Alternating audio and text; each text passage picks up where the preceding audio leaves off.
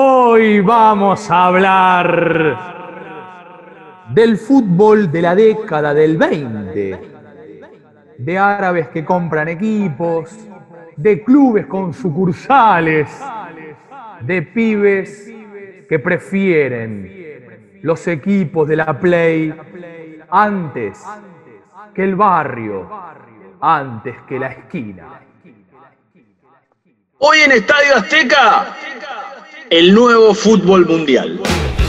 El Fútbol Club Barcelona fichó por tres temporadas al central argentino Santiago Ramos Mingo, de 18 años.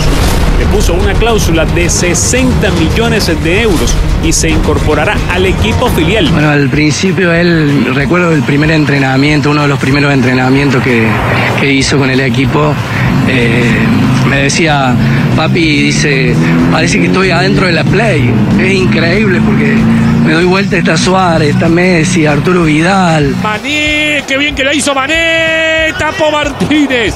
Tapó Martínez, se tomó un tiempo más Mané dentro del área, se tomó dos tiempos más Mané, tapado por Martínez. Sí, vos sabés que le sigo la carrera al Arsenal, pero ahí, al lado, y pasó por un montón de etapas muy ingratas en el mismo Arsenal que lo curtieron como jugador, y hoy no sería una exageración para nada pensar que puede eh, ocupar el arco de la selección argentina. Pará, que el arco de Boca, ¿vos te pensás que el arco de Boca y el arco de River es más chico que el del Arsenal? El PSG es conocido por ser uno de los clubes más ricos del mundo. Y cuando mencionamos al PSG, puede que de inmediato se nos venga a la mente Nasser Al-Khelaifi y sus millones de dólares. 15 años y 220 días, ya podemos decir. Fue, es, estamos hablando de Luca Romero, futbolista argentino que fue el más joven en debutar en la Liga de España vistiendo la camiseta del Mallorca frente al Real Madrid, chicos. Nada O sea, más y nada menudo menos. debut. Él estaba muy 15 contento. años. 15 años. Yo se los dije de entrada, es una carga que por ahí le están poniendo a un chico de muy chiquito. Nosotros la verdad que a los 15, yo estaba en Corral de Gusto todavía a los 15 años, así que mirá vos la diferencia. Este será el ladrillo de la Montevideo City Football Academy, una de las cuatro academias City en el mundo. Un proyecto de avanzada, en un país que no se detiene. Federico Yáñez, sea usted bienvenido al programa más maravilloso del universo. Federico, ¿cómo estás? Ignacio Fusco, ¿cómo te va? El placer de escucharte, de saludarte y de ver todo esto que se viene, que no tenemos idea para dónde va a disparar. Totalmente, sí. Nu- nunca sabremos cómo es el final. Nunca, jamás. ¿eh? Aunque nos hagamos los cancheros y creamos que tenemos toda la información disponible, generalmente esa información, amigues, es un pack de fake news. Ah, pará, pará que ahí viene el público. ¿Viste que ahora en Italia hay público, en Holanda hay público? Pasen muchachos, pasen, putéenlo, putéenlo, se llama Federico. Otra vez, flaco, dale, cortala, listo, basta. No sé qué te hice, la verdad, no, a tu mamá no la conozco, me encantaría conocerla simplemente para tener un motivo, para poder decirte todo lo que te quiero decir, pero la verdad, no te hice nada. Nada, cortala, bata, flaco, ya te dije, 19 años, estás pelado, tenés acné, no se te para. ¿Qué querés? Decime, ¿qué querés? Nos educan para domesticarnos y nosotros aceptamos dormidos todo lo que la sociedad nos vende, que es mierda, mierda y mierda. Mamá. ¡Cállate la puta que te parió! Pará, pará, pará, pará, Federico, pará, chicos, chicos, distancia social, distancia social. ¿Te acordás qué lindo que era el mundo antes? Cuando los hinchas de Olimpo escupían a Riquelme. No había barbijo, no había distancia. qué manera de extrañar esas cosas, ¿no? Bueno, yo cuando a veces pienso eh, en esa cuestión, de, sobre todo los hinchas de Newell's, de que Messi venga a jugar al fútbol argentino, siempre tengo una imagen presente. Me lo imagino a Messi tirando un córner en el viaducto y tres viejos de Arsenal escupiéndolo diciéndole, fracasado, no ganaste el Mundial. Digo, como imagen, va a pasar en todos los estadios. Sí, Calculo que sí, en otros también lo aplaudirán, dirán maestro, capo, aplaudirán algún gol que hace, pero es como que imagino eso y sí, también me acuerdo lo de lo de Román ahí con el policía acomodándolo para que el- todos los zaribazos no le lleguen. Totalmente. Bueno, sé que hay de- dentro de todas las historias que tenemos para este nuevo capítulo, una de las esferas es justamente esa. Los jugadores que se van muy jóvenes y ya no maman la cultura del fútbol argentino. O sea, chicos que a los 17 ya están en Europa. Estamos grabando este capítulo de Estadio Azteca en la semana en la que va a volver a jugar la selección argentina, eh, porque el mundo es eso, eh, que es azotado por una pandemia, mientras el entrenador de la selección sigue siendo el gran Lionel. eh. Nosotros tenemos nuestra bandera acá, Fede. La tenés guardada ahí, ¿no? Sí, aparte Lionel, que vendría a ser la instancia posterior a lo que vos planteás, esos entrenadores que no dirigieron en el fútbol argentino, que no dirigieron, Que no- punto. que no dirigieron. Saltó a la selección. Creo que es él y Dunga. No tengo mucho recuerdo en el corto plazo de alguien que sin haber dirigido un equipo salte a un seleccionado. Es normal, el entrenador de la selección argentina es normal que, esté mirado con lupa. Es una de las grandes selecciones en, en la cual ahora a lo mejor no esté atravesando los mejores momentos, pero sigue siendo una selección y un país potente futbolístico. Seguramente después nos van a llegar mensajes, van a decir pedazo de pelotudo, fulano, fulano y fulano, pero digo, en este momento no se me ocurre, y la diferencia sustancial, con todo respeto a Leonel, tenemos la bandera que dice perdón, Leonel, y esperemos colgarla en diciembre de 2022 en todos los lugares del país para que se vea. La diferencia es que Dunga era el capitán de Brasil, campeón del mundo en el 94. Sí, sí, totalmente. Sí, sí, sí. Bueno, perdón, ¿eh? Lionel Scaloni jugó en la última victoria argentina en La Paz. Aquel 2 a 1 a Bolivia con Peckerman de entrenador, Galetti y Gol de hueso Galetti. Sí, señor. Estaba Scaloni, ¿no? Bien. Hace ya, bueno, 2005, 2006, por ahí, más o menos. No, sí, eh, y sí, 15, 15, 16 años, o 2004 o 2005. Yo fui al debut de, de José. ¿Con Uruguay? 4 a 2, un golazo de Pupi Zanetti, tres dedos de afuera del área, al otro ángulo, divino. Qué lindo. Un baile lindo. hermoso. Entró el Pocho Insúa, escribí para el diario Río Negro. Tuve que hacer en un momento todos los puntajes de los jugadores. Y cuando puse Federico Insúa, solo un caño. Muy bien. Me gustó, ¿eh? Es como el, el título de un poema. Eh. Solo un año. Y ahí entra la música. El viejo callejón de un solo caño, con el repiquetear de castañuelas. Siguen las guitarras con sus trinos, quitando el sueño a todos los vecinos. Eh, no, cuando decía lo de. mm, sobre lo que vamos a conversar, está justamente esto de los jugadores que, por ejemplo, se van tan jóvenes que cuando ahora Scaloni da una lista, tenés que presentar a 10, más o menos. ¿Quién es Emiliano Martínez, el arquero de Aston Villa? Bueno, bajó a Nehuen Pérez y a Valerdi, hizo el corte en la lista. Pero también hay que contar quién es Valerdi, quién es Nehuen Pérez. Facundo vamos a hablar de Medina. eso también. Facundo Medina. Que Facundo Medina jugó. jugó, jugó en Argentina y jugó un rato largo porque jugó en River, pasó a Talleres y de Talleres pasó al Lens en Francia, que hizo un gol de chilena hace un par de fechas hermoso. Eh, pero hay quizás los primeros casos que, que vimos, obviamente el, el más, el más brutal es el de Messi, pero el caso de Icardi también, otro que ese fue producto de la crisis, se, se establecieron en las Islas Canarias, empezó a jugar al Babi ahí, después se fue al Barcelona, porque muchos no se acuerdan eso. Icardi estaba en las inferiores de Barcelona, de ahí se fue a la Sampdoria, y ahí Sí, empezó señor. todo su, su recorrido. en- bueno, en Sampdoria es donde conoce a Maxi López. Totalmente. Eh, siempre con esta historia, chicos, eh, fundamentalmente editores de las revistas del corazón, Wanda Nara también tiene poder de decisión, ¿eh? Porque siempre nosotros hablamos entre Icardi y Maxi Sí. López como si Wanda no hubiera decidido nada, ¿no? O sea, era tipo un paquete de Gucci que se iban pasando, ¿no, maestro? No. Un ser humano que dijo, che, yo quiero este. Y aparte, bueno, perdón, ¿eh? joder, eh, disculpen, ¿eh? No, y aparte, más allá de los famosos códigos del fútbol que odio, eh, no es que una aventura y nada más. Tienen dos hijos, dos hijas entre ellos. El pibe acepta y cría en algún punto a los tres hijos que, que vinieron con Wanda. Evidentemente los pibes lo quieren porque se ve, al menos en las cosas que suben, más allá que muchas veces uno sube una edición de su vida, no lo que pasa, pero todo pareciera indicar que está todo bien, digo. Eh, entonces no es que se la icardió, se enamoraron y se formaron una familia. O sea, ya está, basta. Yo te pido por favor que vos cuides esto que te voy a dar, ¿eh? Como Mauro cuida a los hijos de Maxi. Sí, Tengo, Federico, mi banderín. bien. Mi banderín. Yo creo que es el primer banderín que está fechado. Mirá, tengo el escudo de boca en el banderín. Bien. ¿eh? Y acá abajo dice Seattle. Seattle. Te digo para que lo guardes y si Nirvana. viene otra pandemia, Che, eh, si viene otra pandemia, otra cuarentena, digamos, necesitas plata, revendelo. Revendelo porque un dineral Mi banderín, Federico, está fechado en el 6 de junio de 2019. Bien. Estamos en Seattle. Amistoso internacional que abre el 2019, ¿eh? 6 de junio de 2019. Abre la temporada, ¿no? Quiero decir 19-20.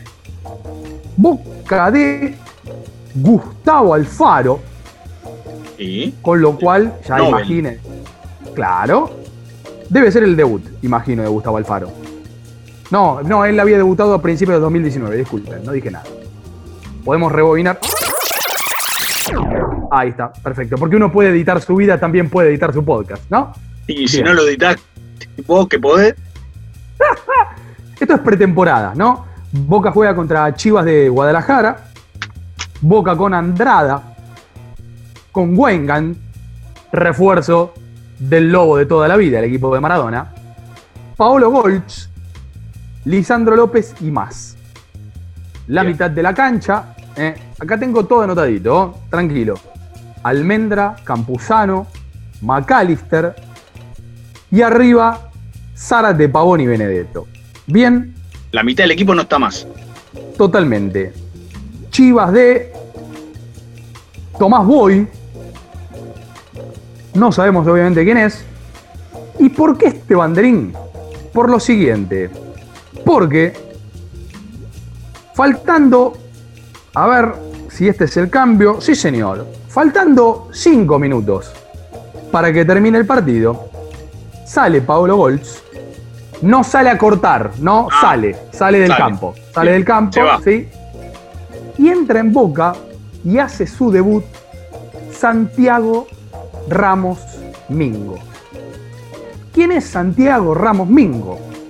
Un marcador central, zurdo, cordobés, que ahora es suplente del Barcelona de Lionel Messi. Y que solamente jugó dos partidos en Boca, los dos amistosos. Cuatro minutos en esta victoria de Boca 2 a 0 al Guadalajara. Y después, cuatro días después, dentro de la misma pretemporada, Fede, juega contra el Tijuana un 0-1, juega 20 minutos. ¿Por qué elijo este banderín? Primero te lo entrego, ¿eh? Tomá. Lindo. Aparte, perdón, eh, dijiste, vuelvo a repetir, eh. Vuelvo a repetir, está mal dicho. Repito. Eh, cuando dijiste Seattle, automáticamente escuché esto y es como que ya me pone de buen humor. Bien. Me gusta. Pero ¿sabes por qué?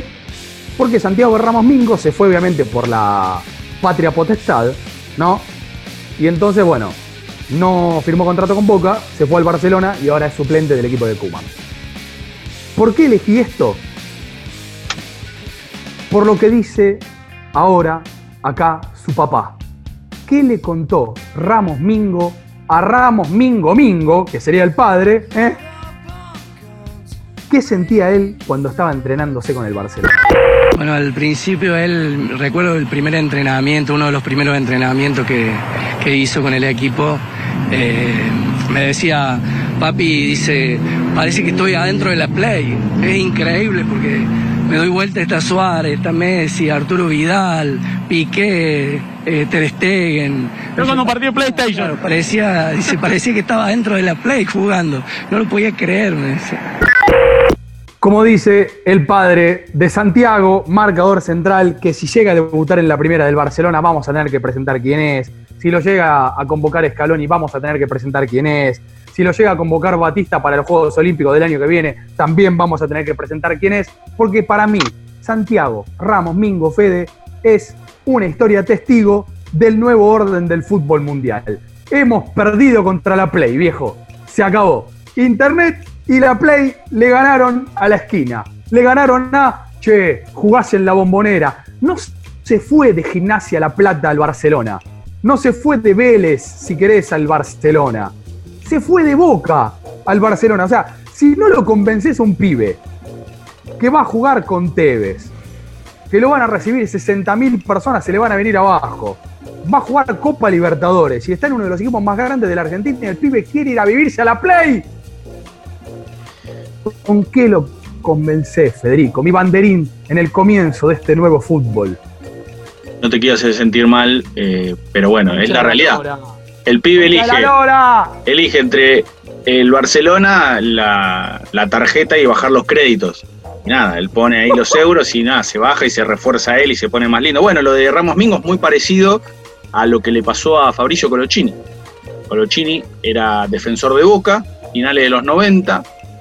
Su padre Ovaldo, que fue jugador también, muchos lo recordarán en Talleres de Córdoba, cuando hacía defensa con Elvio Vázquez. No puedo olvidarme nunca esos dos nombres. Osvaldo Colochini y Elvio Vázquez. También estaba creo que el pastor Mario Bevilacqua, gran apodo, dicho sea de paso, porque era efectivamente un hombre de fe. Y Colochini se fue al Milan también por la patria potestad. Y tuvo una anécdota muy linda porque no se quería cortar el pelo. Los más grandes le dijeron, cuando el Milan era el Milan. Te digo que al ritmo que venimos, al ritmo que venimos, vos te dijiste el fin de semana que la previa Argentina contra Ecuador y Bolivia, bueno, este fin de semana el Milan ganó su tercer partido, es puntero. Todavía no podemos dejar de decir cuando el Milan era el Milan, pero en breve vamos a empezar a sumar cuando el Manchester United era el Manchester United porque se comió seis contra el Tottenham de Mourinho. Pero bueno, ya de a poquito vamos arriando. En su momento era cuando el Inter era el Inter, que volvió a ser. El Barcelona también. Bueno, hoy por hoy es el Milan. Y en breve sumaremos ahí con, mucho amor al, Manchester United. Pero bueno, Colochini se quiso cortar el pelo. No, él le, hemos dicho, a Colochini le querían cortar el pelo. Él dijo que no, y mirá lo que le pasó. Bueno, llegué, primera pretemporada. Sí. Eh, nada, Colo, cortate el pelo, cortate el pelo, nada, ni en pedo, siempre lo tuve así, siempre lo tuve así, me agarraron lo más grande, al ratón allá, el flaco chamó, eh, bueno, lo más grande, me sentaba en el sillón, para afuera. Otro, tipo, ¿eh? Otro tipo. Parece en Tancura ahí. ¿No? Parece gallo, parece. Qué bárbaro. Pipi Romagnoli. Lo esquilmaron, simplemente. Ahí hicieron modo oveja, lo dejaron con el pelo corto y después, bueno, sí, volvió el, el colchón así aerodinámico que tiene hoy por hoy. Pero bueno, Vos hablabas al principio justamente de chicos que se criaron directamente en otro país, hablando de, fútbol, y el caso más paradigmático es justamente el de Lionel Messi. Es conocida la historia de, empezó a llegar a oídos de los trabajadores del predio de AFA, que había un chico jugando en Barcelona que era muy bueno, siempre la historia del VHS, de Claudio Vivas, de Hugo Tocali, hasta que finalmente se armó un, un amistoso, fue el 29 de junio de 2004 en cancha de Argentinos Juniors, Argentina 8, Paraguay 0. Y hoy, visto a la distancia y en función de cómo están evolucionando los seleccionados juveniles que tuvieron una etapa así de carencia y hoy pareciera que de a poco empiezan a dar nuevamente rédito, escuché el equipo con el que jugó Lionel Messi. Al arco Nereo Champagne. Claramente con Cristian Limousin, los mejores nombres de arquero que vamos a tener en los últimos años. línea de cuatro, Pablo Zabaleta, Ezequiel Garay, Ricardo Villalba, un pibe que jugaba en River y que después tuvo mucho ascenso, y Lautaro Formica. Estamos hablando de todos campeones mundiales sub-20 y dos que jugaron final de Mundial de Mayores. René Lima. Yo pensé que era el nuevo Gago. Bueno. Dije, es el Gago zurdo. Eh, y ahí me, despidieron de la agencia de representantes, ¿no? Cuando, ya que hablé antes del Día de Río Negro, cuando trabajaba en Cuatro Cabezas, teníamos una agencia de remises con la cual trabajábamos siempre para desplazarnos y el tío de René Lima era uno de los choferes. Así que si, está escuchando a alguien de la familia, bueno, un abrazo porque era un señor que queríamos mucho. El Chaco Torres, Matías Abelairas, otro que, ya que si no lo escucharon en capítulo hermoso, se llama Promesas, donde Abelairas es uno de los protagonistas. Pitu Barrientos, Ezequiel Lavesi y Pablo Vitti, el, técnico era justamente Hugo Tocali. En Paraguay, por ejemplo, atajaba Anthony Silva, ex arquero Huracán. Sí, señor. Messi entró en el segundo tiempo, y escuché cómo lo presentaban. Explicaciones Héctor Gallo en el conjunto argentino. El número 17, Lionel Messi, reemplaza al número 7, La Bessi. Dejó la cancha el 11, Abelairas. Está jugando el número 14, Franco Miranda. Lionel Messi es todo incógnita. Gallo, dábamos algunos datos en el arranque de la transmisión. Si alguien se enganchó tarde, vale reiterarlos. 17 años, nacido en Rosario. Allí por los 12 años ya estaba jugando en las divisiones menores del Barcelona. Practica ahora con el equipo titular catalán y tiene una cláusula de rescisión a los 17 años de 15 millones de euros. A viene buscando por la derecha Viti, espera Messi por el medio. Ahí va para Messi, la pica muy bien. Atención que viene Fórmica, le picó mal el balón.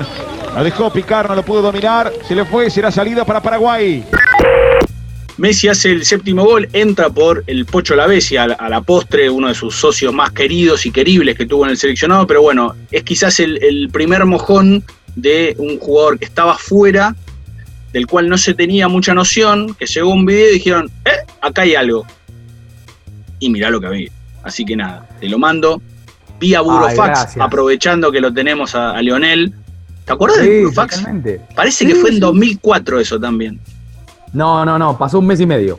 Nada más del, del Burofax. Bueno, de hecho, ahora, mirá, tengo acá la, la cajita como cuando te regalan una camisa top. Sí. La tengo abierta para guardar el banderín que me vas a dar. Pero un paréntesis y una venta.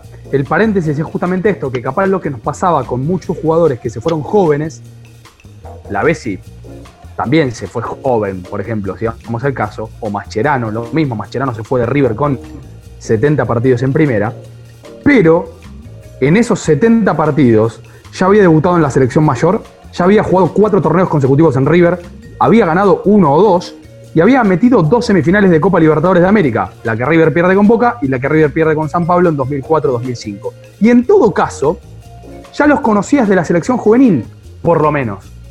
En todo caso decía Barcolochini, pero ya sabías, más allá de lo identificable que es el Bob Patiño del fútbol argentino, ya por lo menos lo, lo tenías visto de ahí. Eh, de los 42 jugadores, o sea, dos planteles, de los dos planteles, Fede, de los últimos dos mundiales sub-20, o sea, 2017, 2019, de 42 jugadores, solamente 12, o sea, menos de la mitad, siguen más o menos en nuestro radar. Mamana, Sí. bueno, convocado a la selección, el tema que sufrió lesiones, pero más o menos Y al mundial. sabemos. Claro. Agustín Rossi, hoy suplente en Boca, pero para mí el mejor arquero del torneo pasado. Pavón, que no lo cedió la MLS, pero iba a ser convocado. Gio Simeone, convocado. Ángel Correa, titular en el Atlético de Madrid. Esos son del 2017. Y del 2019, Foyt, Montiel, Senesi, Lisandro Martínez, el pibe del Ajax, Ezequiel Palacios, Saracho y Lautaro.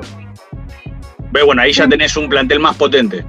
Es poco, está bien, pero estamos hablando de dos procesos Sí. de sub-20, de los cuales rescataste solo 12 jugadores. Antes, la sub-20 era copy-paste casi a la mayor, ¿no? Y, y se mirá, así rápido, sin mirar, sin buscar, el equipo que sale campeón en 2005, tenías a Ustari, a Zabaleta, a Garay, a Biglia, a Gago, a Messi, al Kun Agüero, a Vanega, eh, bueno, Overman, Vitti, pero eso no, no fueron a la selección mayor. La de 2007, que sale campeón en Canadá, Sergio Romero. Vanega, Di María, Mercado, Mercado, Agüeros, Mauro Zárate, eh, la flaca Jacob, no puedo dejar de mencionarlo.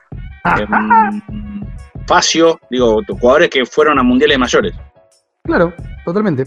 Muchas veces hablamos de la cuestión de- del nuevo fútbol porque básicamente en el mundo, principalmente en Europa, se da un fenómeno que en Argentina no hay que tiene que ver con las sociedades anónimas deportivas. Si vos vas a las cinco ligas top, Inglaterra, España, Italia, Alemania y Francia, la presencia de capitales extranjeros con respecto a lo que son los de sus países son fuertes y crecen.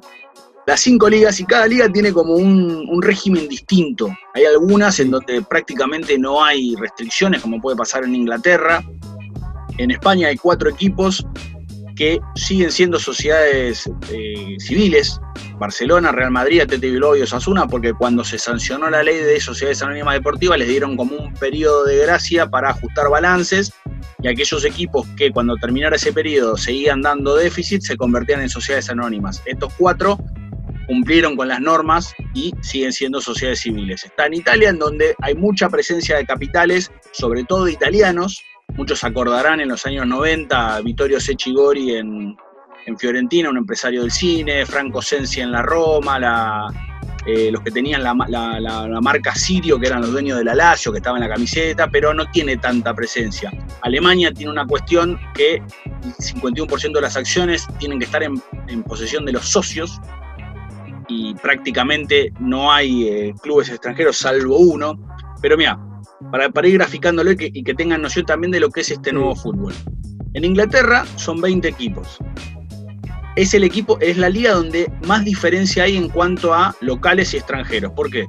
Hay solamente 5 equipos que son ingleses 100%, hay dos que tienen capitales mixtos de ingleses y de afuera, y hay 13 que son extranjeros.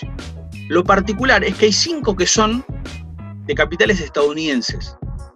El Liverpool y el Manchester United son los dos más conocidos. Hay cuatro equipos que son propiedad de chinos y quizás el primer caso del cual vamos a hablar más adelante, el del Manchester City, un fondo de Emiratos Árabes Unidos, que es lo que se conoce como el Grupo City.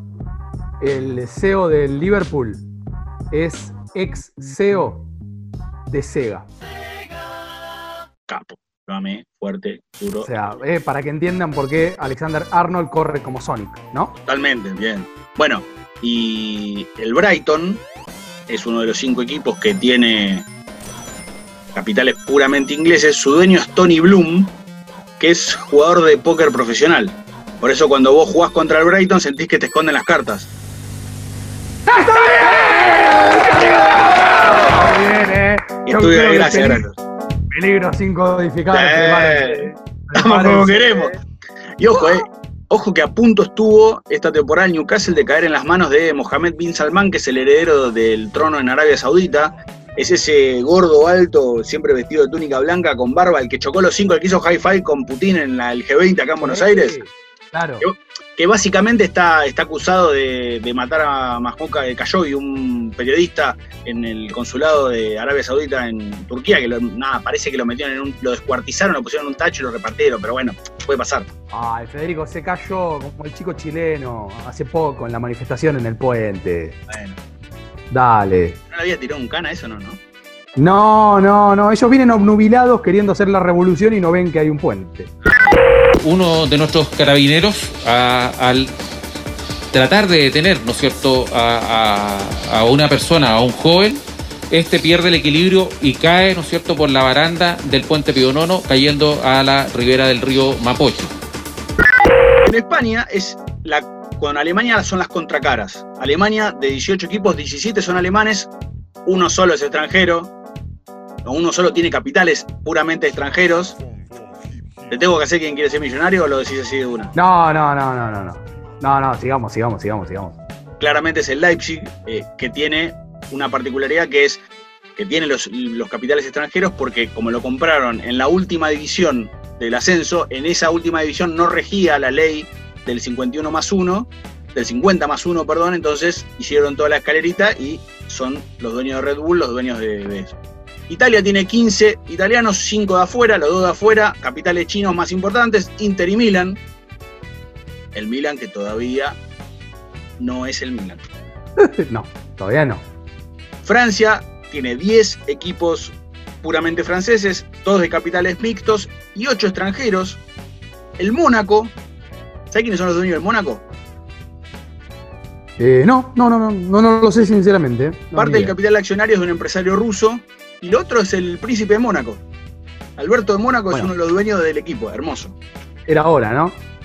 que en un momento peligró la, la estabilidad económico-financiera del Mónaco porque, eh, como es un Estado independiente, no tributa al fisco francés. Y la liga, a través del fisco francés, quería que tributaran y en medio de armar un, un despelote lo, lo pudieron apagar.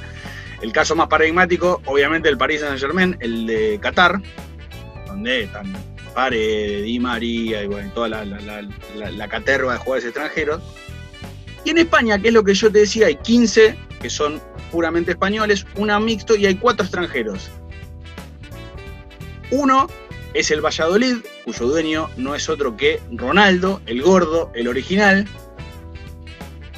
Y el otro, así de- destacado, tiene que ver con el fútbol argentino, claramente, es el Elche de Cristian Bragarnik. Peramilla al segundo palo y de cabeza contra un Girona heroico que se defendía con 10. El Elche acaricia la primera división. El outsider, el inesperado, el equipo que se metió después de la última jornada de la fase regular. Cinco años después, el Elche lo tiene. La cabeza de Peramilla vale oro. Girona 0. Elche 1.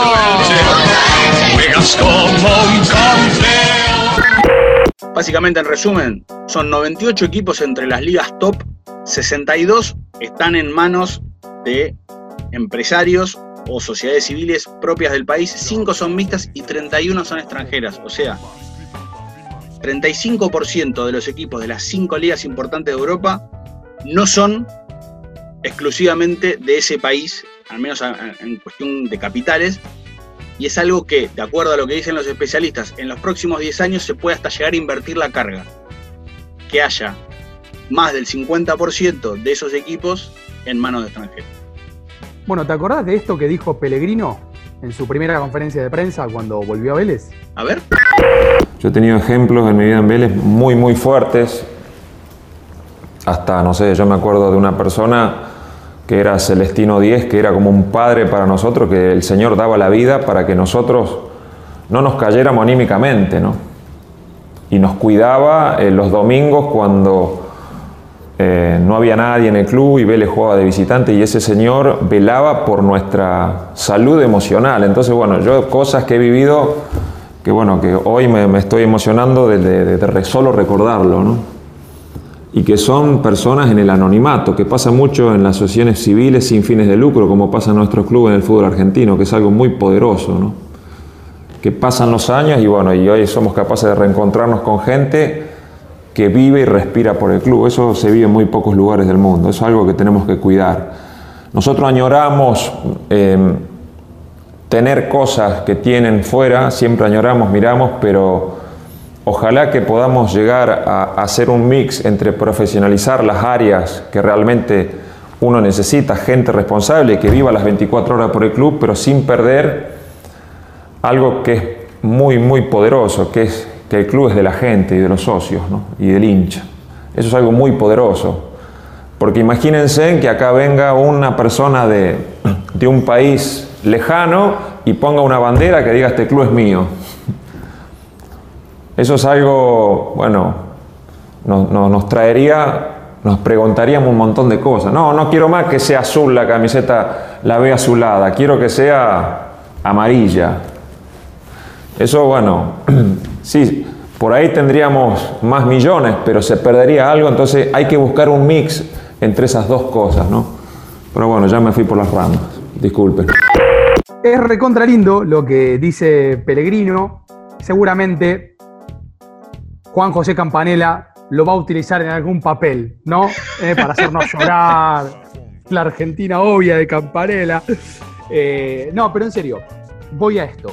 El fútbol argentino está vendiendo distinto. En realidad, a los jugadores del fútbol argentino los están comprando otras ligas que no eran las ligas de antes. Por ejemplo, Pellegrino se va de Vélez en el año 98-99.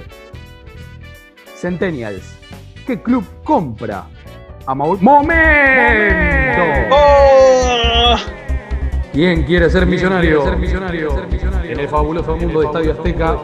¿Qué club europeo, por supuesto, compra a Mauricio Pellegrino, marcador central de el último título de Bielsa en la Argentina, ¿no? Aquel clausura 98 con el Vélez de los cinco delanteros. Sí, señor. A ver, eh, simplemente para poner en contexto, el hombre jugó en el Liverpool, Sí, poquito. pero jugó, Sí.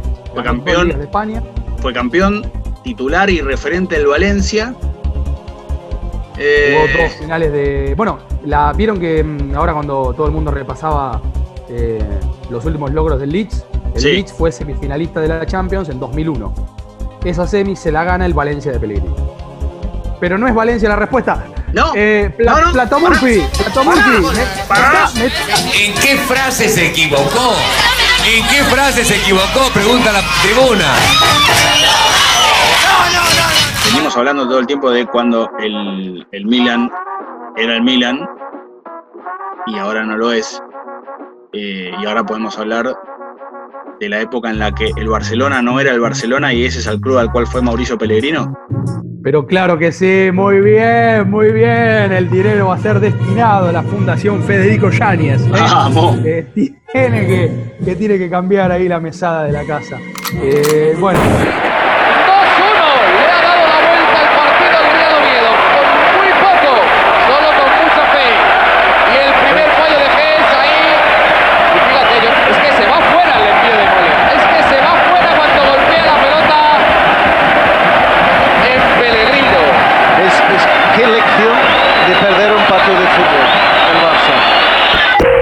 Se fue al Barcelona. Cuando, por ejemplo, hace 15 años, Gago e Higuaín se fueron de River y de Boca, también se fueron muy jóvenes. La diferencia entre Gago e Higuaín fue que Gago había ganado cinco títulos en Boca, había sido figura en un par, Higuaín no, pero por lo menos de Higuaín tenías el momento del taco contra Bobadilla, Sí. con lo cual, y se fueron al Real Madrid. Entonces, era más fácil seguir los partidos, era más atractivo, sabías dónde estaban, cómo les había ido, y si bien se habían ido jóvenes, por lo menos los dos ya tenían cada uno un buen póster en su habitación. Gago dando la vuelta olímpica con Boca, Higuaín y el taco en aquel superclásico contra el Boca de la Volpe. Gago, Ahora- perdón, Gago que aparte había sido campeón del mundo con la selección juvenil, figura de ese equipo, digo, era, Sí, sí, era, sí, sí, sí. era el, el- el Magic Johnson de, de Messi en ese momento. Totalmente. Y ahora que volvió a jugar en un amistoso entre Vélez y Lanús, cuando pase, pensemos en el amor, pensemos en Fernando Gago, chicos. O sea, es así. Eh, ahora, no solamente no se están yendo a Europa, muchísimo menos a los grandes de Europa, Fede, sino que aparece la MLS como la liga que abduce las figuras. Mira, Maxi Mesa. Sí. En su momento había jugado el Mundial, ¿eh? En Y 18 era- palos pusieron. Figura independiente. A la MLS. Al Monterrey, perdón. Barco, también, 18 años, figura. Le había metido el gol en el Maracaná a la MLS. Piti Martínez, el gol del hombre eterno, a la MLS. Pavón, Julián Carranza, promesa en Banfield. Bebelo Reynoso, está bien, no se podría haber ido a Europa, capaz no le daba el nivel. Pero bueno, lo mismo, MLS. Gaich a Rusia. Sí, Figal a la MLS. Figal a la MLS. Figal que tenía, para mí, alguna, alguna cuestión de poder irse a una liga mejor. Eh, Juan Fernando Quintero, todavía no se cerró el pase, pero lo más seguro a China. Gaich a Rusia. Sí. Y a Europa, Nández, Mm, Senesi, Sí. no convocado a la selección por Scaloni. Monito Vargas, que descendió con el español. Nico Domínguez, ahora convocado, juega en Italia. Bene- Benedetto, Sarabia, Lisandro Martínez y Nico González a la B alemana. El más fuerte de todos estos es Benedetto. Eh, y perdón, eh, Lautaro es antes, ¿eh? Lautaro es un poquito antes. Sarabia que se fue. Sarabia se fue a, 2019 Portu- a Portugal, prácticamente no jugó, se fue al Inter de, de Brasil y encima se lesionó y no juega, no juega la, la fecha eliminatoria. Bueno, vos lo mencionabas a Lautaro, siempre mencionamos el mismo dato que lo, lo puso Sequiller en su newsletter de Cenital. Es el último jugador argentino que desde acá se va a un equipo grande de Europa. El Claro, último jugador varón, porque Dalila Hipólito se fue desde acá a la Juventus. Pero digo, varón, desde 2018 no hay un jugador que se vaya a un equipo grande de Europa. de, lo que no, de los que nombré del el último año y medio, digamos 2019 para acá, entre fines de 2018, los dos más afianzados son Lisandro Martínez en el Ajax y Senesi en el Feyenoord. Golazo Ninguno de los dos. Golazo. Lo que aquí dice el narrador del duelo es, oh, qué gran chilena de Marcos Senesi frente a Den Haag. La puta madre, ¿dónde la puso? Qué crack y este muerto de Lionel Scaloni que no lo convoca a la selección. Gol Senesi, cantalo, cantalo, cantalo. Marcos Senesi. Y en España tenés, por último, Fede, 16 jugadores argentinos en la primera división. Sánchez Minio, hace poco al Elche, y Jeremías Ledesma, el ex arquero de Central, también se fue a España. Mientras en la MLS tenés 41.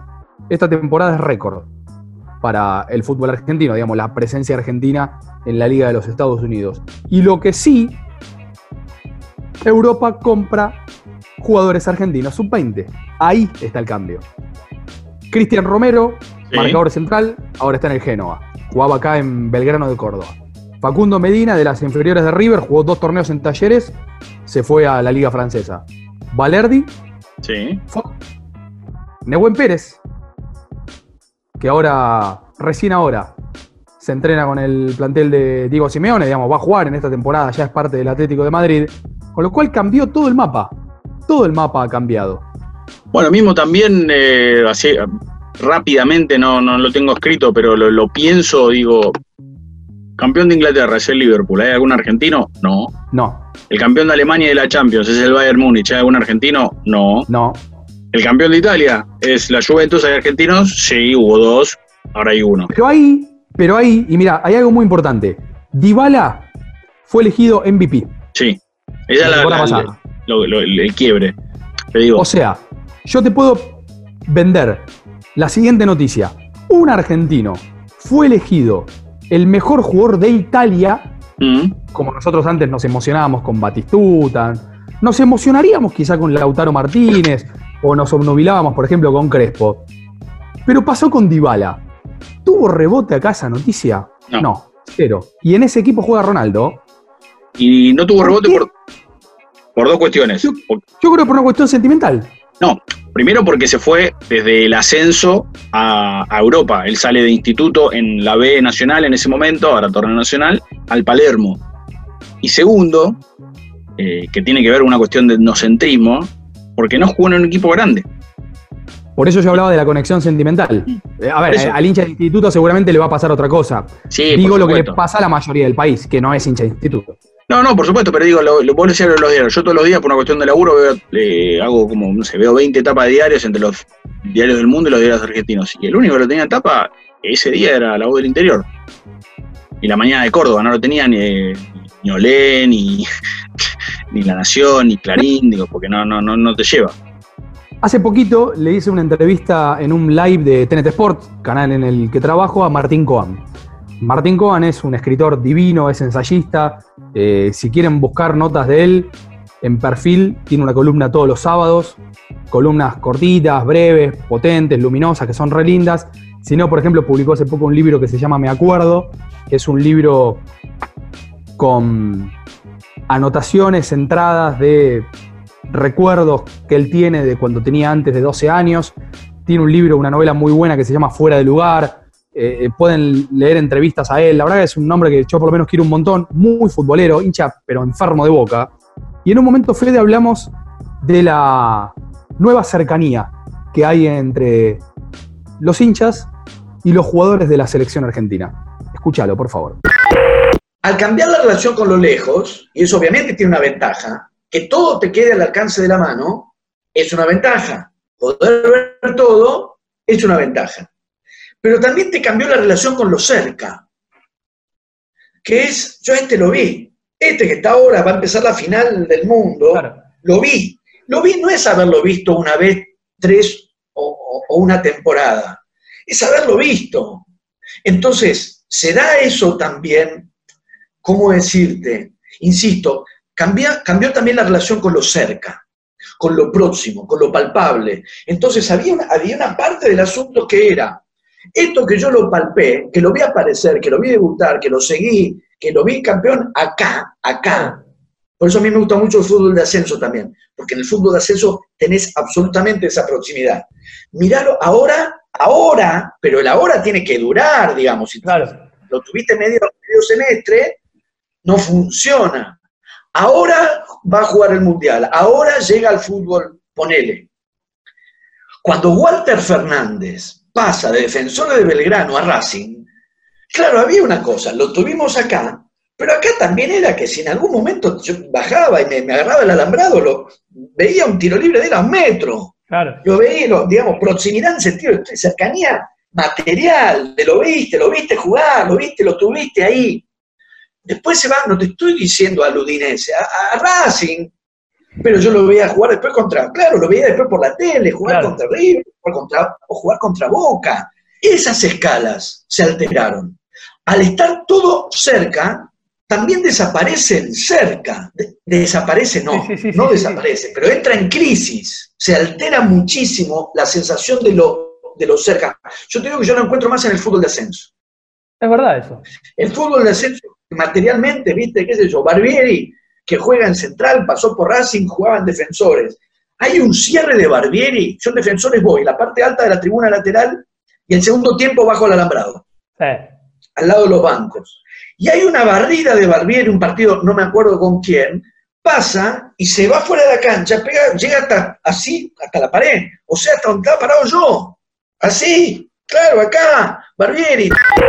Hace un ratito cuando hablábamos de lo que tenía que ver con los dueños de los equipos ingleses, españoles, italianos, alemanes y franceses, yo hice como un, un punto de aparte en un momento con quizás el caso más paradigmático que es el del grupo City.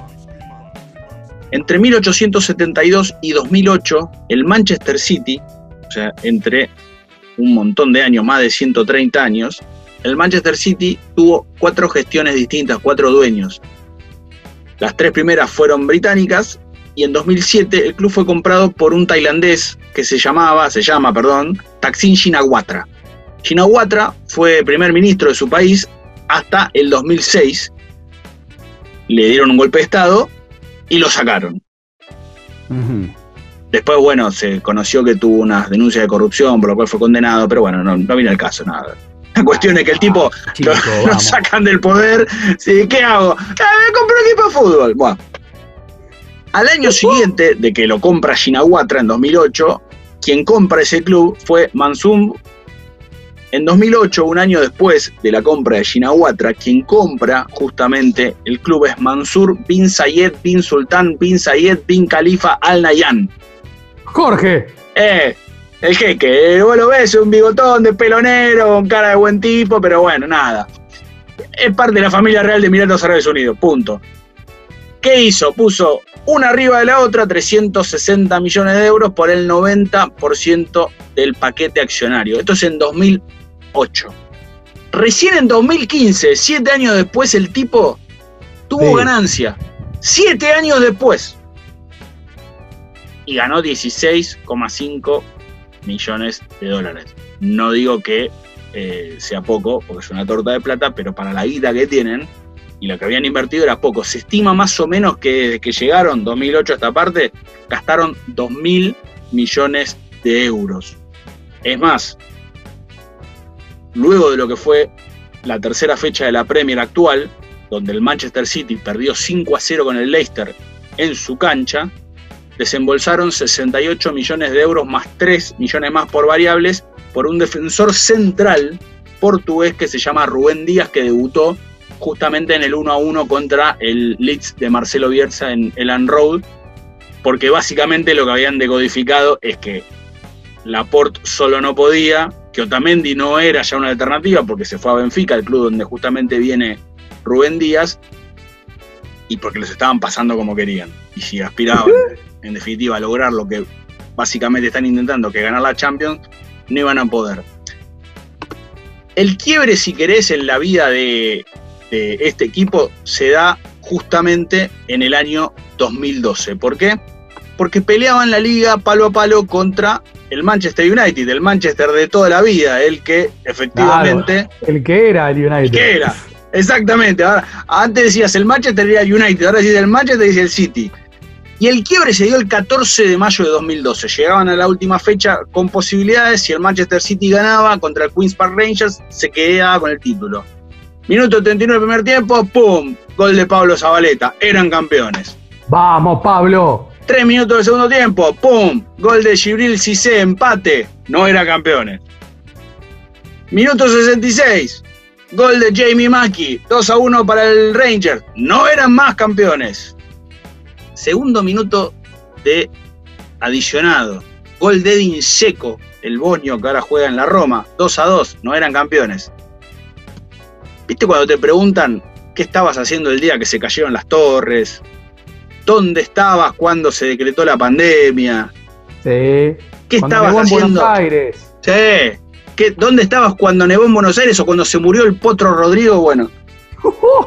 Yo me acuerdo ese día, que era domingo. Yo estaba en un departamento donde vivía con mi mujer, que en ese momento era mi novia. Ella se estaba bañando.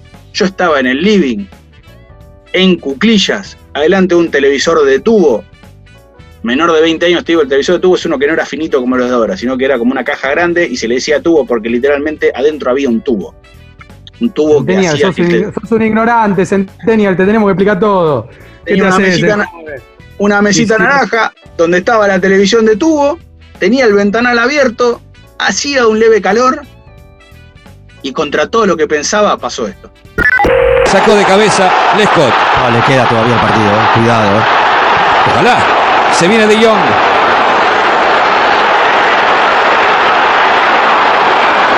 Agüero. Vamos con una. Balotelli. Balotelli. Agüero. Agüero.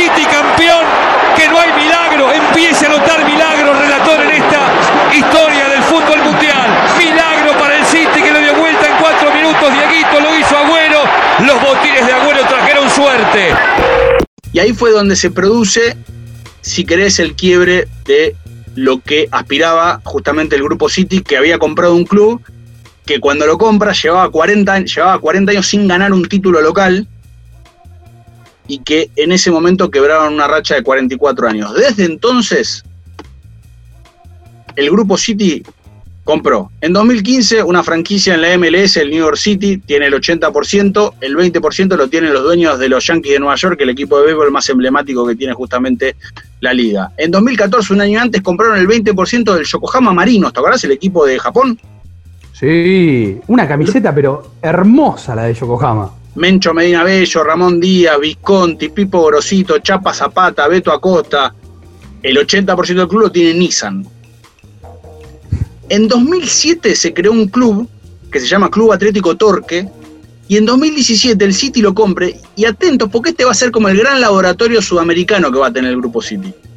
Eh, yo quiero decir una cosa, soy hincha del City Torque, estamos a 5 puntos de Nacional de Montevideo, 13 fechas, ganamos 6. Bien. Jugamos el miércoles, que es cuando sale este capítulo, visitamos a Cerro Largo. Hola, bueno, quiero felicitar al Club Torque de Uruguay por el ascenso, así que felicitaciones y bueno, felicitaciones al club también que, que ha hecho posible para, para que asciendan. Así que acá somos todos familia, el City, Torque, así que un abrazo para todos. Lindo. Bueno, el técnico del, del ahora Montevideo City Torque es Pablo Marini, ex técnico de Newell's y de Unión. Y en julio de este año, con el ministro de Turismo del país, con, los pre- con representantes de la UF, con distintos eh, estamentos de la política, inauguraron un predio donde van a construir una academia. Por eso digo, esto va a ser como algo a prestarle atención, no solamente por lo bueno que puedan hacer, sino también por lo no tan bueno. En 2017 compraron el Girona, equipo español. Sí, señor. Parte el City, parte el Girona y parte Pere Guardiola, el hermano de Pep. En 2019 compraron el Sichuan Xinyu de China. En noviembre del año pasado el Mumbai City de la India. Este año compraron el Lommel, un equipo de la segunda división del fútbol belga. En septiembre de este año compraron el Troyes, un equipo de la segunda división de Francia. Se dijo que tenían intereses en Sudáfrica, en Ecuador, en China, en Malasia y en Rusia. Todavía no se concretó.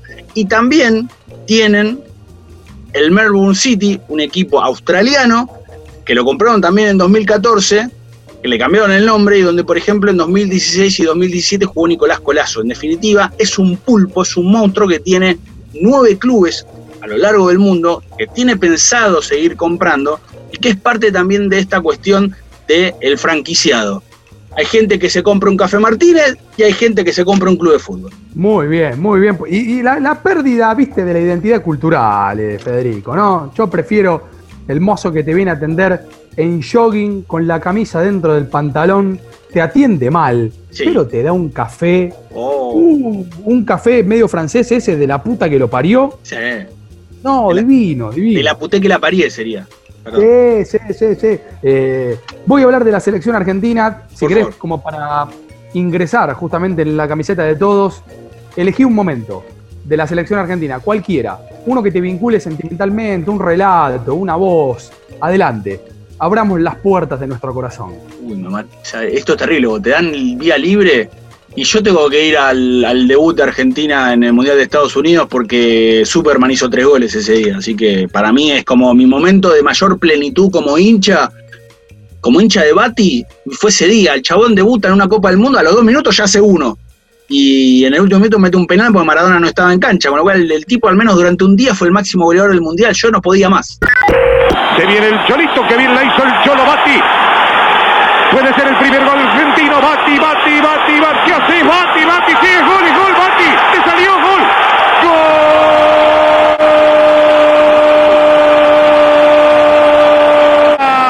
La Argentina 1, Grecia 0. A diferencia de ese mundo maravilloso, en el que seguramente en ese instante nos quejábamos de que el fútbol de antes era mejor, ¿viste? Porque esto es medio cíclico, ¿no? Sí. El pasado era algo que estaba buenísimo, pero en el momento en el que el pasado era presente era una verga. Esto, bueno, lo, lo- lo leí de un ensayo de a- a Alexandra Cohen. Eh, bueno, de la lista de 30 que publicó Scaloni, la primera, Después la depuró un poquitito y sumó los cinco del fútbol local. Pero la primera, donde hay solamente 30 futbolistas Fede del extranjero, bien, de esos 30, 18 jugaron menos de 70 partidos en la primera de la Argentina, que son dos temporadas. O sea, Sí. más de la mitad de la lista de extranjeros no llegaron a jugar 70 partidos acá. Poquísimo. Es peor todavía. Emiliano Martínez, Mm. el arquero de Aston Villa, que le ganó, bueno, 7 a 1 al Liverpool, no jugó nunca. Messi, no jugó nunca. Escuchen esto. Entre Dybala, Ocampos, Sí. Foyt, Mm. tres titulares, tranquilamente, si Dybala pudiera más o menos meterse ahí, pero digamos, de primer nivel. Entre Dybala, Ocampos, Foyt, Valerdi, Nehuen Pérez, del Atlético de Madrid, Medina y Nico González, el ex delantero de Argentinos, Sí. entre todos suman 84 partidos en primera. O sea, entre 9 jugadores de una lista de 30, entre 11 jugadores, si contamos a Dibu Martínez y a Messi, no llegás a 100 partidos en el fútbol argentino. Es, pero demoledor. Ocampos jugó la temporada de River en la B Nacional, Dybala jugó también esa misma temporada en Instituto. Después los dos jugaron dos partidos cada uno en primera. Dybala juega la promoción con San Lorenzo, Ocampo juega dos partidos con el River de Almeida en primera y ya después se va al, eh, no me acuerdo, si directamente al Marsella o antes pasó por Rusia, no me acuerdo. No, me parece Eh. que se fue a Francia. No. Se fue a Francia directamente, creo que sí. Me parece que sí. De esos 30, con solamente 9 tenemos un cierto vínculo porque o fueron figura en algún campeonato o ganaron algún título. Marchesín, que lo voló de la lista. Mm. Sarabia, campeón con Racing, se cayó por lesión. Otamendi, con Vélez. Kahneman, con San Lorenzo. Tagliafico, Ezequiel Palacios, Alario, Papu Gómez y Pavón. No hay nada más. Eh, lo pasa, y encima lo de lo de Kahneman y lo de Sarabia, O- Ocampos había ido al Mónaco, después se fue al Al Marsella. Mónaco, ahí está. Me parecía que. Pero digo, entre lo de Kahneman y, y lo de Sarabia, y si querés volvemos a la época de Patón con Buffarini y con Prato, se da algo que también, si querés, puede entrar en esto del nuevo fútbol y de la evaluación en torno a las figuras argentinas en los equipos más importantes del mundo, y es que Brasil se está convirtiendo en una, en una cantera de, de convocados al seleccionado cuando, no te digo hace 40 años, hace 5 no era opción. Totalmente. Sí, sí, sí. Totalmente. En, de los de los jugadores más jóvenes, en los grandes europeos, que lo charlábamos antes, hay solamente cuatro argentinos sub-23. Lisandro Martínez en el Ajax. Ajax, eh, Palacios en el Leverkusen, Valerdi, bueno, ahora Valerdi pasó al Marsella, que también es uno de los dos grandes de, de Francia, estaba en el Dortmund, pero bueno, no juega ninguno de los dos, y Maxi Romero, que volvió al PSB. Eh, no hay más. Y el único que es titular de estos cuatro es Lisandro, mm, eh, Lisandro Martínez y Scaloni no lo convocó. Eh, bueno, el dato de, mm, que dio Miguel Simón en el polémica en el bar que estrenó ESPN 2 hace poquito. ¿eh? Eh, Dijo, pará, en un momento si dijo, me- en un momento dice, síganme con este dato y yo temí que se rompiera la señal. Hay un dato que es contundente. Desde el año 2002 no hay futbolista que no haya integrado una de las cinco grandes ligas de Europa que sea campeón del mundo. Ninguno. O sea, 2006, 2010, 2014, 2018, todos jugadores de las cinco grandes ligas de Europa. Un patrón. ¿Querés ir contra la estadística? Anda. Pará, pará, pará, pará, pará. A ver, bájamelo, am- hacémelo más fácil. No, Alejandro, más fácil que eso no se puede. No se puede. Más fácil que lo que lo hizo Miguel, lamentablemente no se puede. ¿eh? ¿Viste los libros Cortázar para principiantes? Esos. En realidad, los que se hacen en inglés no es pri- principiante la palabra. Bueno. Yo creo que Alejandro tendría que sacar una colección, ¿no? Eh. Algo así, ¿no? Todo para principiantes. Bueno, en función de eso que vos contás, bueno, la, la Francia campeona del mundo tenía a Paul Pogba, que fue campeón mundial sub-20, por ejemplo. Eh, Lo tenés a Pogba jugando en el Manchester United, todavía en ese momento era el Manchester United, si querés. El- y jugadores que estaban en- en- referenciados en los mejores equipos de, de Europa. Griezmann estaba en, en Atlético Madrid, Lloris el arquero del Tottenham. Digo, no, no eran jugadores que estaban en, en ligas menores o en equipos menores. Pero en función de lo que vos decís, hace dos años, en 2018, la AFA no, no sé si presentó oficialmente, yo tengo recuerdo que salió en una nota en Clarín y a partir de ahí se empezó a propagar, pero no termina de quedar muy claro porque es al día de hoy que todavía no, no ha evolucionado mucho, pero me sirve como un disparador. ¿Qué es lo que decía esa nota? Que la AFA tenía, estaba haciendo el seguimiento de 2.000 juveniles diseminados por Europa. Se tratan de chicos o que se fueron a vivir a Europa por una cuestión económica, no necesariamente post 2001-2002, sino después.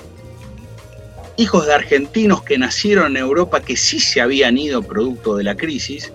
Y entonces se hablaba de el Marbella Football Center, un predio de dos empresarios españoles justamente en el sur del país, que tiene un campo de entrenamiento con canchas, con tribuna, con medidas oficiales, que esa idea se le había acercado Guillermo Tofoni, el empresario, dueño de World Eleven, una empresa que se encargó durante muchos años de organizar los amistosos de AFA, que parquero de divisiones inferiores en Argentinos Juniors, que tenía Sería mucho- muy bueno, sería Sí. muy bueno, Fede, te tomás el tren para el oeste. Sí. Liniers, Ciudadela, Ramos Mejía, Marbella. De Lindo. repente te bajás ahí en el predio que la AFA posee en Marbella. Me vuelvo loco. Bueno, pará. Deja todo lo que tenés que hacer. No, igual no estoy haciendo nada, apenas un programa de radio. Momento, momento. No, la reputísima madre. ¿Quién, quién quiere ser millonario, en, en Estadio Azteca? Ignacio Fusco. ¿Puedo, puedo, puedo, puedo, puedo llamar a Claudio María Domínguez? Eh, que la rompió toda en el Odol, pregunta, ¿no? Pero él respondía de historia, de historia antigua, de Grecia sobre todo. Yo acá no creo que te pueda ayudar. Claro, del Manchester cuando era el Manchester. Sí, no, no creo que capaz de sí, del Milan cuando era el Milan, pero no, no creo. Genios más bonitos. Acá Claudio María Domínguez. Gauchito, Odolito, ex Odolito. Me van a decir, ¿de qué habla este Odol? Jurassic Park, de cuando el mundo era niño, mi abuela me contó. ¿Quién? ¿Quién? ¿Quién? Fue, fue, durante muchísimos años, alcalde, léase intendente, de Marbella y a su vez poseía un equipo del fútbol español. No me lo contestes ahora, vamos a auspicio. Takayama. Hola. ¿Saben qué le voy a regalar a mi mamá? La nueva plancha Atma automática con vapor y rociador. La preocupación de los tintoleros y el mejor regalo para su mamá. Qué lindo esto, bueno. ¿eh? Pero ahora sí, Ignacio Fusco, por el Ay, premio gordo, el premio grande. Pensá en todos esto. los porcelanatos que vas a poder poner en tu casa. ¿Quién Sí, fue el alcalde de Marbella durante varios años y a la par poseía un equipo en el fútbol español? Ay, qué nervios. Eh, a ver, eh, primero me, me gustó esto de no me lo contestes ahora, eh, porque yo lo puedo extender durante todo el tiempo posible. No te lo voy a poder contestar. Eh, en Marbella vivía Canigia, ¿no? Sí, claro, Este dato, este dato no, no sirve para nada, ¿no? pero suma. Ay. Mira, voy a arriesgar. Diga. Para la Fundación Ignacio Fusco, ¿eh? Sí. Que tiene una gotera en el baño. Jesús Gil y Gil, ¿Respuesta final? no tengo otra. Es lo que tengo, sí. ¡Es correcto, Ignacio Fusco!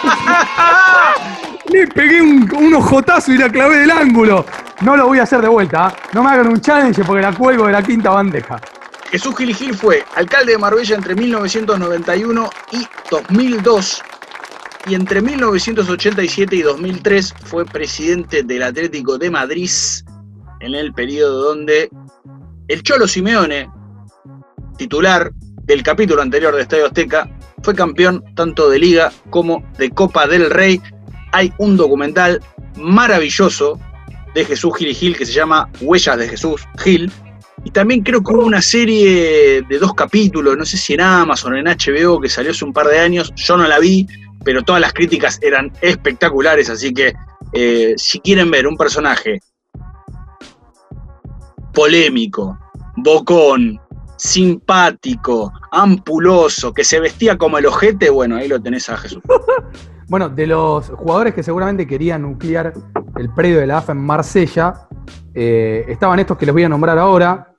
Radialmente es un embole repasar nombres porque además no los conocemos. Sí hay familiares, hijos y nietos de jugadores grosos. Eh, el hilo lo hizo mm, Fútbol Axem, argentino por el mundo. De las Es mejores cuentas que hay. Totalmente. Bueno, lo chorié de ahí. Eh, quiero decir, hice una investigación periodística de ahí. Tenés Ramos Mingo, que es el ex defensor de Boca que ahora está en el Barcelona, del banderín que te entregué. Después tenés, por ejemplo, el nieto del gringo Escota, Sí. Valentino Escota, juega en la, en la cantera del Sevilla. Bien. Después tenés, eh, bueno, Giuliano Simeone, ¿no? Uno de los. Es hijo del Cholo, ¿no? Yo El no más sé chico. si ya tiene nieto. El más chico, ahí está. Que juega en el Atlético de Madrid. Pará, Hay un chico que. El más chico de los varones, porque después creo que tiene dos nenas con la, en la segunda administración.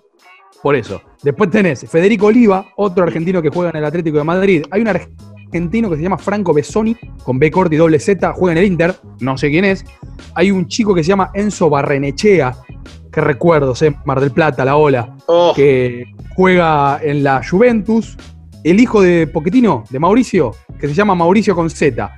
Esto, a ver, yo. Dale, dale, boludo. sea, Ponele Mauricio con C, la concha de tu Pará, madre. pará, pará, pará, pará, mi amor, pará, pará. Vos me dijiste que no le pusiera mi nombre.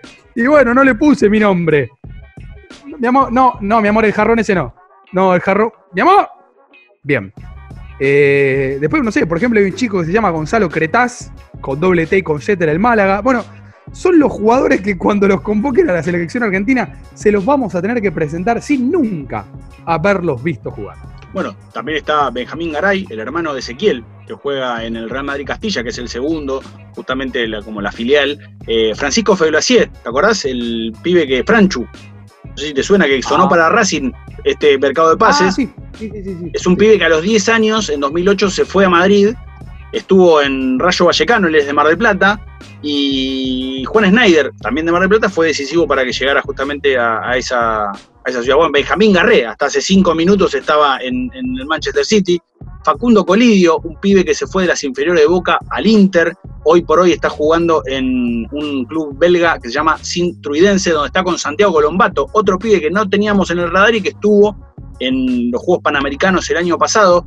El caso más emblemático hoy por hoy es el de Lucas Romero, el chico de 15 años que juega en el Mallorca y que es el pibe más chico en toda la historia de la Liga Profesional de España en debutar. Lo hizo con 15 años y 219 días este año jugando contra el Real Madrid. Pero hay dos casos que llaman un poco la atención y que incluso el propio Scaloni habló, que son Giovanni Reina y Neil Maupay, o, Mo-. Giovanni Reina es el hijo de Claudio Reina. Claudio Reina, histórico capitán del seleccionado estadounidense de fútbol. Claudio es hijo de Miguel Reina, un ex jugador de fútbol argentino que se fue a fines de los años 60 a Estados Unidos. Giovanni nació en Inglaterra cuando su padre jugaba en ese país. Es más, se llama Giovanni por Giovanni Van Bronckhorst, el jugador holandés que era compañero de Reina y como era muy amigo le puso en homenaje a Van Bronckhorst el nombre de su hijo. El tema es que Giovanni Reina es inglés de nacimiento, de padre estadounidense, de abuelo argentino y de abuela portuguesa. Podría optar por todos, si bien, si bien ya hizo sub 15, sub 16 y sub 17 con Estados Unidos.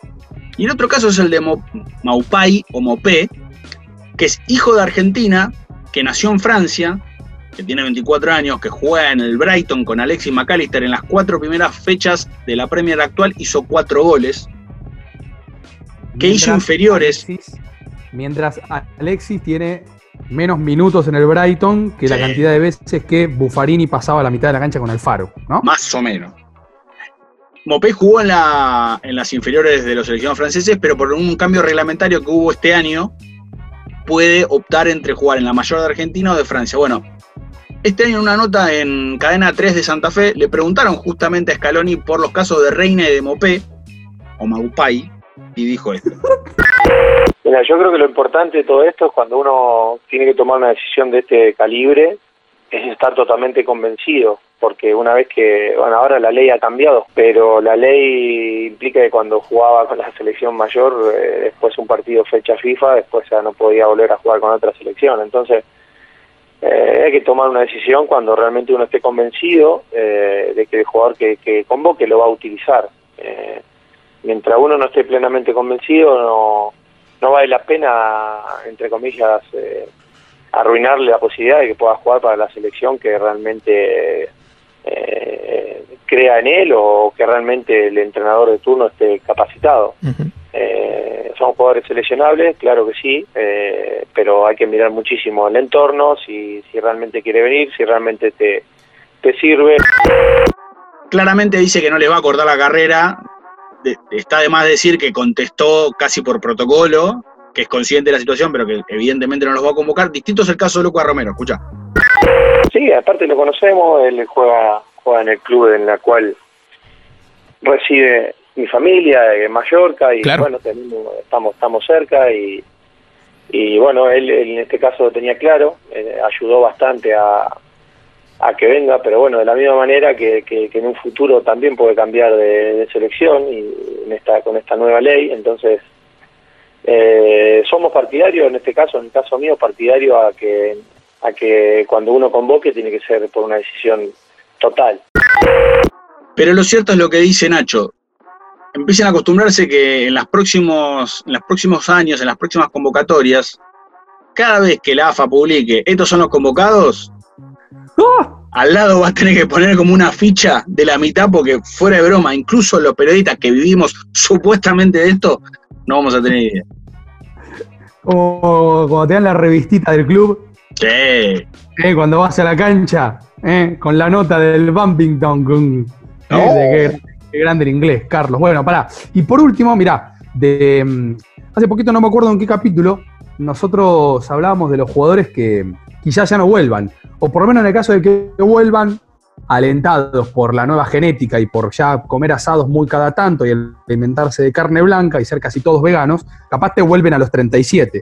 Pero Sí. Vanega ya a los 32 se fue a Oriente, eh, la Bessi se retiró, Zabaleta creemos que se retiró, Romero le encanta seguir siendo suplente en la liga, en la liga inglesa, con lo cual ya también hay una cultura de los jugadores que crecieron, se terminaron de criar y terminaron de formarse en el fútbol europeo y ya no vuelven. La verdad, ya no vuelven como si volvían, bueno, Palermo, Gallardo, Verón, eh, Luis González, aunque le fue mal en River, Piojo López, 10 minutos en Racing, pero, pero volvió 13 Salas. Inc- Totalmente, Cabenagui, Saviola, bueno, eh, bueno, Maxi Rodríguez, Gago, Tevez, Mascherano, ¿no? De la última camada. Eh, Batistuta quizás sería el único, el único excepcional de la penúltima generación de, de la que estamos hablando de los jugadores argentinos. Ahora el tema es por qué no vuelven.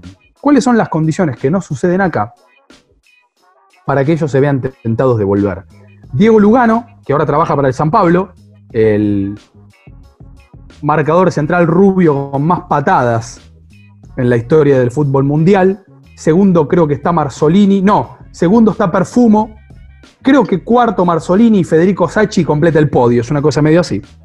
Lugano que, eh, del mismo modo que todos los jugadores eh, europeos que sonaban para Boca en los últimos años, tipo Cavani, Totti, todo, sonaba a todos los mercados de pase para River y no vino nunca. Totalmente. Lugano, eh, bueno, trabaja para el San Pablo y en una charla con Clos Continental, obviamente con Mariano Clos, cuenta por qué cree él que no vuelven. Pero bueno, también está un tema de la inestabilidad que significa el fútbol sudamericano, principalmente el brasileño. Acá eh, semestralmente eh, semestre tras semestre, si no andas bien seis, seis meses ya este, la hinchada de la gente es muy, es muy cruel. Entonces esa inestabilidad hace que esas grandes figuras piensen dos veces antes de venir a Sudamérica, ¿no? Pero pero, pero bueno, eh, son el, el- lo mismo que tenemos acá en Sudamérica de, de lindo para el fútbol, esa pasión también hace que en algún momento este, no se aleje de, de figuras importantes, ¿no?